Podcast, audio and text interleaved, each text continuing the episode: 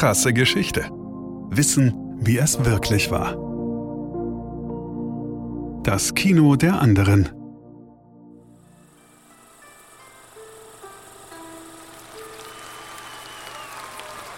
Endlich, denkt Choi Yun-hee, als der Film zu Ende ist. Der Vorhang fällt, das Licht im Zuschauerraum geht an, das Publikum im Saal klatscht frenetisch, fast wie von Sinnen. Der Spielfilm war schrecklich gewesen. Ein stümperhaftes Machwerk, handwerklich miserabel, pathetisch über die Schmerzgrenze hinaus, einfach furchtbar. Shoyun hieß Begleiter beugt sich zu ihr und bittet die Schauspielerin um ihre Meinung zu dem Film, dessen Premiere sie soeben beiwohnten. Choi Yun-hee äußert sich vorsichtig, lobt mit Bedacht, nur kein falsches Wort sagen. Sie weiß, dass sie sich auf dünnem Eis bewegt, denn ihr Begleiter, der da so leutselig um ihre Meinung bittet, ist einer der brutalsten Männer der Welt. Nordkoreas Alleinherrscher Kim Jong-il. Choi Yun-hee ist ein Star. In ihrer südkoreanischen Heimat kennt die Schauspielerin jedes Kind. Und auch international hat ihre Arbeit bereits viel Beachtung gefunden. Filme wie Eine Blume in der Hölle, Bis zum letzten Tag oder Reis, die sie mit ihrem Ehemann, dem Regisseur Shin Sang-ok, für manche der Orson World Südkoreas gedreht hat, sind auf internationalen Festivals zu sehen, gewinnen Preise wie den Silbernen Bären in Berlin oder sind sogar Kandidaten für eine Oscar-Nominierung. Aber Scheu ist inzwischen über 50.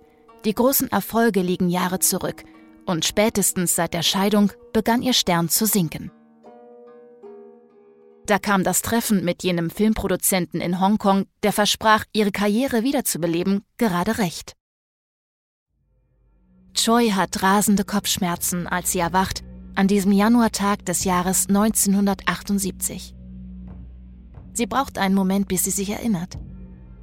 Da war dieses Treffen mit dem Filmproduzenten und irgendwie war ihr plötzlich schwarz vor Augen geworden. Dann dieses Schiff, auf dem sie über die offene See gefahren wurde und nicht weiß wohin.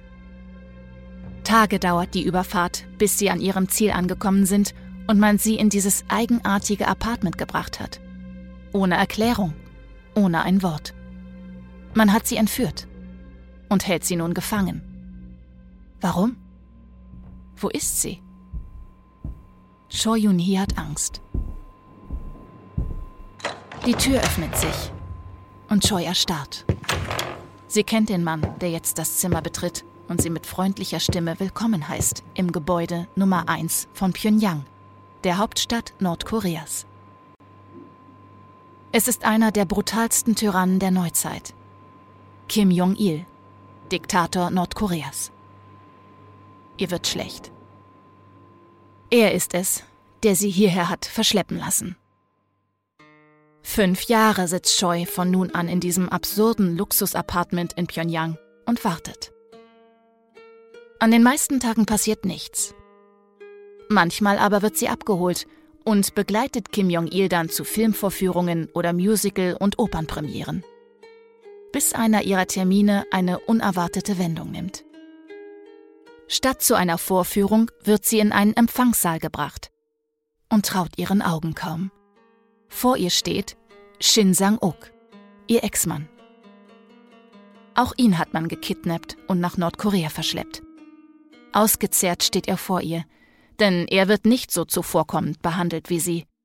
Sein störrisches Wesen, sein Widerspruchsgeist, seine Fluchtversuche hatte sich Kim nicht bieten lassen und den Starregisseur in ein Arbeitslager gesteckt, wo er sich von etwas Reis, Salz und Gras ernährte. Shin San-ok zittert, als er seiner Ex-Frau die Hände reicht. Kim Jong-il grinst. Es tut ihm leid, dass die Wiedervereinigung des goldenen Paares sich so lang verzögert habe. Er sei beschäftigt gewesen, verkündet er in jovialem Ton. Shins Inhaftierung? Ein Missverständnis. Nun werde alles gut, denn er, Kim Jong-il, findet das Kino seines Landes langweilig. Zu viel Ideologie, zu viel Geheule, immer dasselbe. Und Shin und Choi werden jetzt das Kino seines Landes retten, nicht wahr? Weltproduktionen aus Nordkorea. Das erwarte er von den beiden. Aber zunächst müsse das geschiedene Paar erstmal wieder heiraten. Dass die beiden sich immer noch lieben, sehe man ja wohl. In den folgenden Jahren produzieren Choi und ihr Ex-Mann schwer bewacht sieben Filme für Kim, inklusive den ersten Filmkuss Nordkoreas. Für die großen Festivals reicht es zwar nicht, aber Kim Jong-il ist dennoch so zufrieden, dass er seinen beiden Stars einige Freiheiten gewährt. Auf diese Weise gelingt ihnen bei einer Reise nach Wien die Flucht in die US-amerikanische Botschaft. Sie sind Kim Jong-il entkommen. 1999, 21 Jahre nach ihrer Entführung, kehren Choi Yun-hee und Shin San-ok in die südkoreanische Heimat zurück.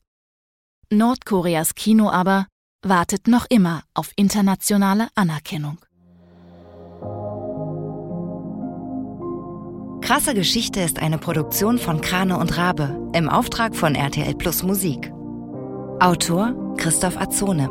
Gesprochen von Ina Wagler. Produktion, Redaktion und Regie Christoph Azone, Denise Köppen, Katrin Rath, Ina Wagler, Sabrina Gottschild-Vetter und Markus Krane.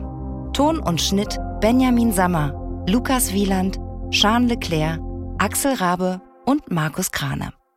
Falls es euch gefallen hat und ihr keine weiteren Folgen verpassen wollt, freuen wir uns, wenn ihr diesen Podcast abonniert und weiterempfehlt. Danke fürs Zuhören. Bis zum nächsten Mal.